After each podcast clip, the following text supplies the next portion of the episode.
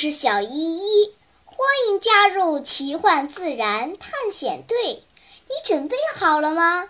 好，出发！十一小长假刚刚结束，一条新闻却吸引住小胖子的目光：青岛当季海货跌成白菜价，螃蟹十块钱一斤。他愣了几秒钟，马上把这条消息转发到探险队的微信群。小依依，还记得上次坑咱们的天价大虾吗？哼，如今是跌到白菜价的大螃蟹，咱们一起去吃吧，解解恨。小胖子的提议几秒钟就招来了一片点赞声。小依依无奈地吐了吐舌头。哎，真是一群小吃货！呃，第二天一大早，天还没有亮，吃货们就乘坐时空穿梭机来到了青岛的渔港码头。没想到这里已经聚集了好多人，寒冷的海风驱散了人们的睡意，大家踮起脚尖儿，死死地盯着海面。天渐渐亮了起来。出海打鱼的船只渐渐回到了港口，一筐一筐的海鲜从船上搬了下来。探险队的男孩子们一拥而上，争相挑选自己中意的鱼虾。三个女孩子穿着厚厚的外套，背着手坐在离码头很远很远的地方。Lucy 捏着鼻子，皱着眉头。不停地抱怨：“哼，这个码头真是又脏又臭，还冷得要命。”妞妞咬着牙，跺着脚说：“每次出门都是咱们女孩子跑前跑后，忙这个忙那个，这次也该轮到他们男孩子干活了。只是不知道他们到底行不行啊？会不会挑选啊？哎呀，这白菜价的海鲜会不会有什么问题呀？”嗨。咱们不能期望太高，Lucy 叹了一口气，因为希望越大，失望就会越大。他们拿回什么样的，咱们就吃什么样的吧，总比浑身弄得又腥又臭的强呀。不过这一次，男孩子们没有让女孩子们失望，他们带回来满满四大兜子鲜活的梭子蟹。每个人脸上都洋溢着自豪的微笑。小胖子拿出居家好男人的风范，把螃蟹清洗干净，放入蒸锅。这调料可是我老妈的独家配方，新鲜的螃蟹肉蘸这个吃，绝对穿越到舌尖上的仙境哟。小胖子的话音未落，妞妞突然惊慌失措地跑了进来：“你们快看看吧，螃螃蟹的体内有寄生虫！”原来，妞妞和 Lucy 打算做咖喱缩蟹堡。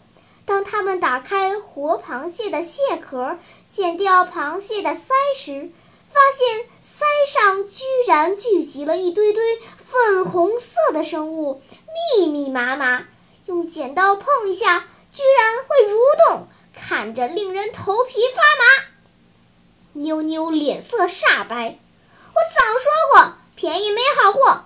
这会不会是肺吸虫啊？吃了会不会感染人体？会不会中毒？要不扔了吧？先别急，我们看看再说。小依依及时稳住了大家的恐慌情绪，于是。伙伴们分头行动，开始检查每一只螃蟹。十分钟后，大家的心都凉透了。无论是蒸熟的还是没有蒸熟的梭子蟹，在鳃的背面都有这种粉红色的东西，大约三至五毫米长。乍一看像肉蛆，仔细一看又像豆芽又像蘑菇，头部圆圆的。根部紧紧地附着在螃蟹的腮上，望着整整一桌子的美食，伙伴们瘫软在沙发上，没有一个人敢吃。小依依掏出平板电脑，窝在一边翻阅资料。Lucy 打开背包，拿出面包和巧克力分给大家。嗯，我早说过，便宜没好货。来，先吃点巧克力吧，补充一点体力。一会儿我们找工商、城管、派出所投诉这些卖螃蟹的人。哼！浩浩蹦了起来，刚要张牙舞爪地说些什么，小依依一把拦住了他。我刚刚查阅资料了，这东西不是寄生虫，对人体无害。这样吧，螃蟹凉了就不好吃了，咱们先吃，吃完了我再告诉你们这是什么。虽然对小依依的话有点半信半疑，但是蟹肉的味道实在太诱人了。于是，一堆螃蟹转眼被吃了个精光。午饭后，小胖子打着饱嗝，有气无力地问小依依：“依依姑奶奶，人家都说拼死吃河豚，咱们这是拼死吃梭子蟹，为了美味连命都不要了。快跟我们说说，这堆恶心的虫子是啥东西？”停。我刚吃饱，你就提这个，是不是非得看我吐出来才满意？浩浩表示反对。乐乐抄起喝了一半的可乐瓶子。小依依，我告诉你，刚才你说这东西对人体没害，骗我们吃下肚的。要是现在敢说一些令人恶心的话题，哼哼！看见这可乐瓶了吗？我直接到你的平板电脑上，让你查个屁！别别怕别怕啊啊！我尽量不说恶心的。小依依冲浩浩做了个鬼脸，呃，接着拿起被剪掉的螃蟹腮，指着这些粉红色的小颗粒说：“你们看到的这些小家伙叫冥核，的确是一种寄生在螃蟹体内的生物。”乐乐一听，眼一瞪，拧开了瓶子盖。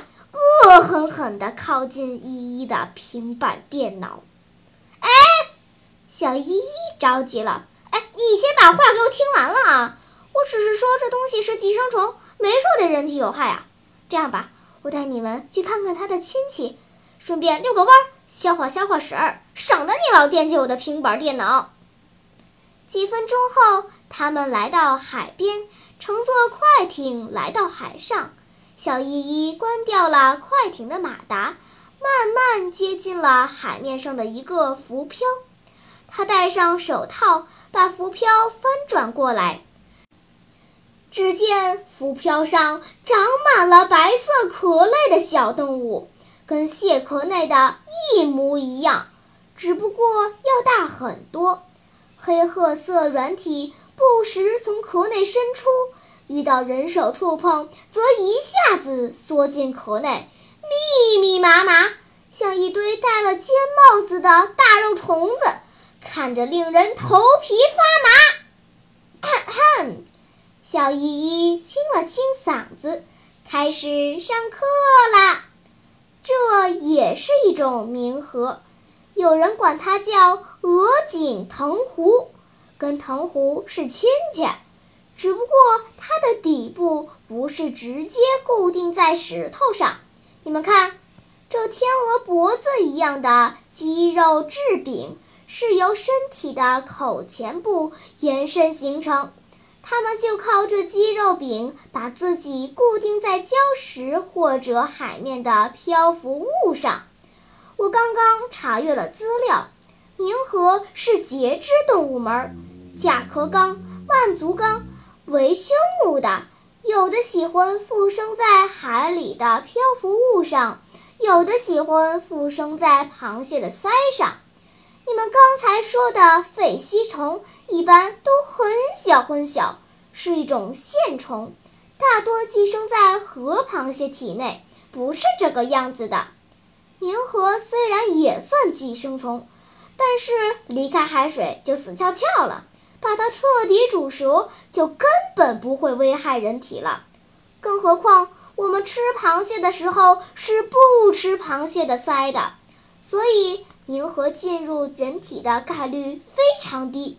对了，我国南方有一种珍贵的海鲜——海佛手，也叫鬼爪螺，差不多能长到手指头那么大，也是冥河的一种。据说它味道鲜美，价格昂贵呢。一说味道鲜美，小胖子马上来了精神。哎，弄点回去吧，晚上用它煲汤。小依依赶紧丢开手里的浮漂，拦住了小胖子。我都说了，这东西跟藤壶是亲戚，是吃海水里的杂质活命的。这里靠近海边戏水乐园，又经常跑快艇，水质肯定很糟糕。你吃这个，还不如干脆直接吃垃圾呢。赶紧坐回去吧！你这一过来，快艇都失去平衡了。现在已经起风了，我们该返航喽！伙伴们，坐好了，出发！好啦，在返航前，让我们一起看几张冥河、鬼爪螺、鹅颈、藤壶的图片吧。在喜马拉雅 APP 上滑动屏幕，可以看好几张呢。下次你吃梭子蟹的时候，一定要剥开它的鳃，仔细看看，能不能发现寄生的冥河呢？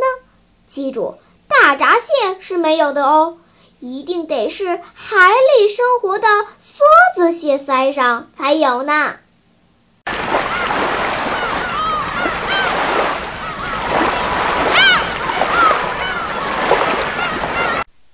好了。今天的探险就到这里吧，我们该回去啦。大自然里有很多神奇的事情等着我们去发现呢。假如你也想加入我们的探险队伍，那就赶快关注小依依讲故事吧。